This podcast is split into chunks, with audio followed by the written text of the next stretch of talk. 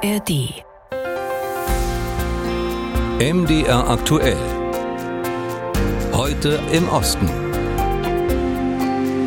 Eines der größten Stiftungsnetzwerke weltweit sind die Open Society Foundations. Ihr Gründer, der US-amerikanische Investor George Soros, stammt aus Ungarn und überlebte dort als Kind jüdischer Eltern den Holocaust. Mit seiner Stiftung wollte er seit den 1990er Jahren in Mittel- und Osteuropa Demokratie und Menschenrechte fördern.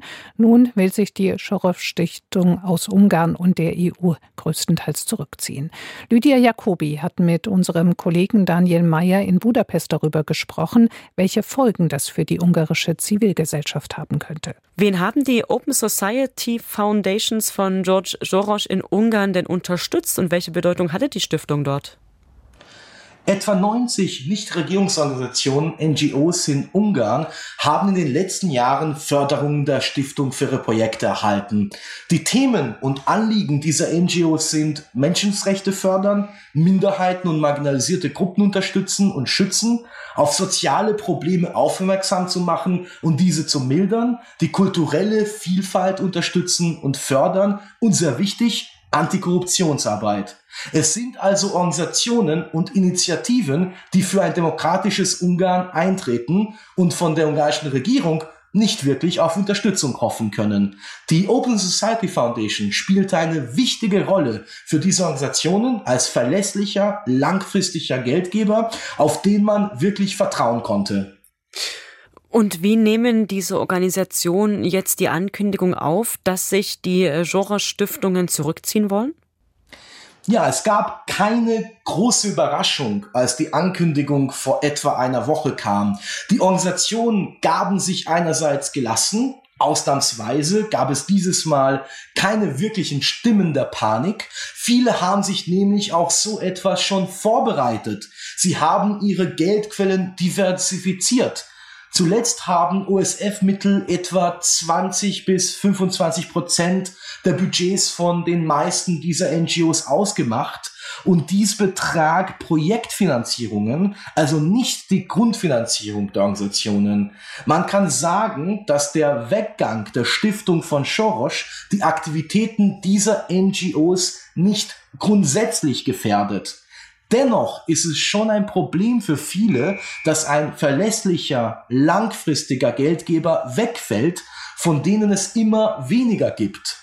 Und gerade in Krisenzeiten, in denen marginalisierte Bevölkerungsgruppen immer mehr unter Druck geraten, ist das ein echtes Problem. Die Orban-Regierung hat Soros und seine Stiftung ja jahrelang kritisiert. Sie hat Kampagnen gegen den US-Milliardär und gegen Organisationen, die er unterstützt, geführt. Wie fallen da jetzt die Reaktionen der Regierung aus? Ja, also als erstes kamen von der Regierung Stimmen der Schadenfreunde, äh, Schadenfreude. Es gab sogar Polemisieren durch Vergleiche der Schorisch Präsenz mit der sowjetischen Besatzung.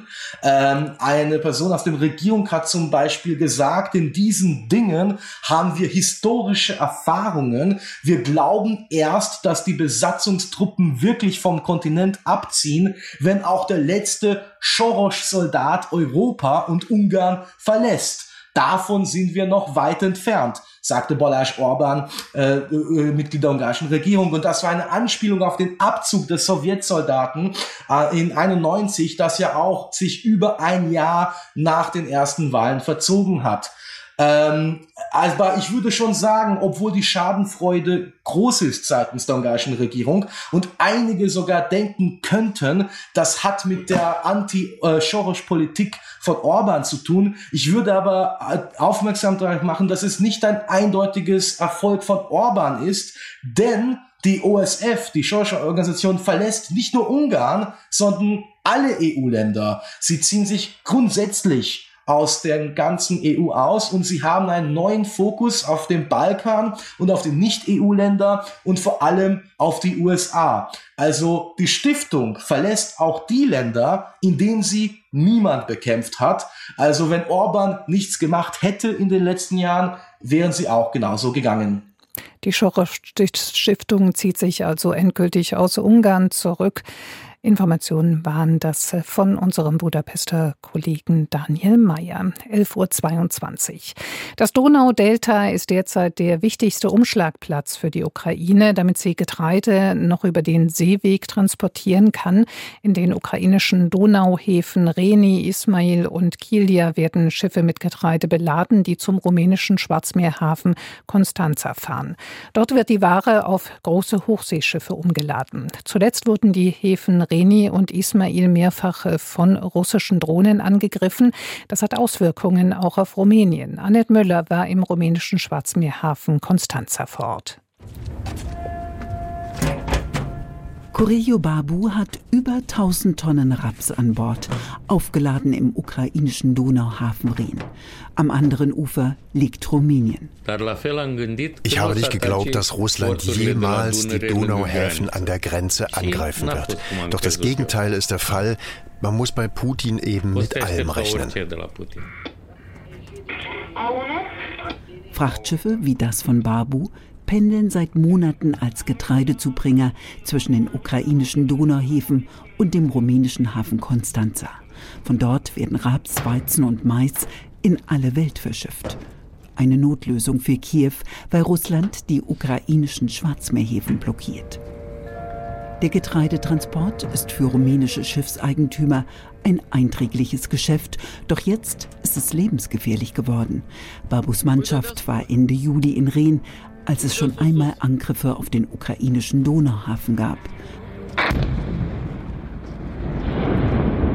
Der 19-jährige Viorel hat die riesige Rauchwolke der Explosion gefilmt.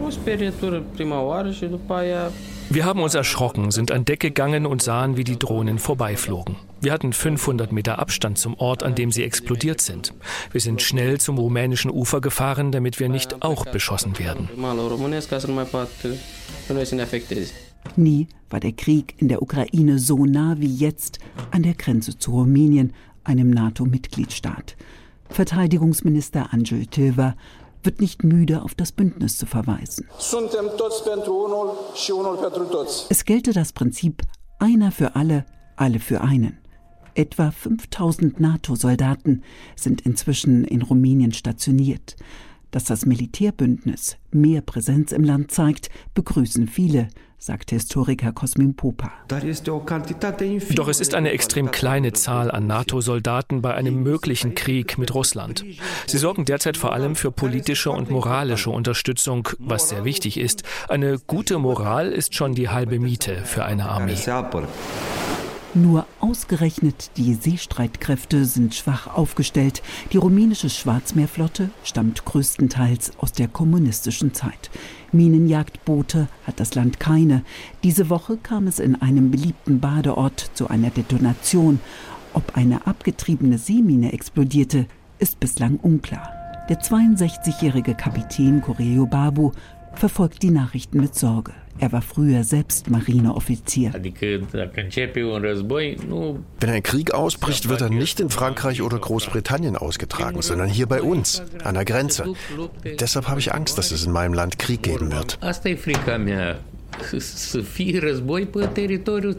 Kapitän Babu wartet in Konstanza, dass er entladen darf, seit über 20 Tagen schon.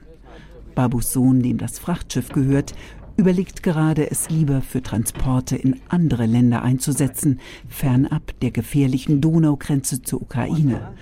Dann hätte das Boot freie Fahrt und wäre sicher vor Kampfdrohnen.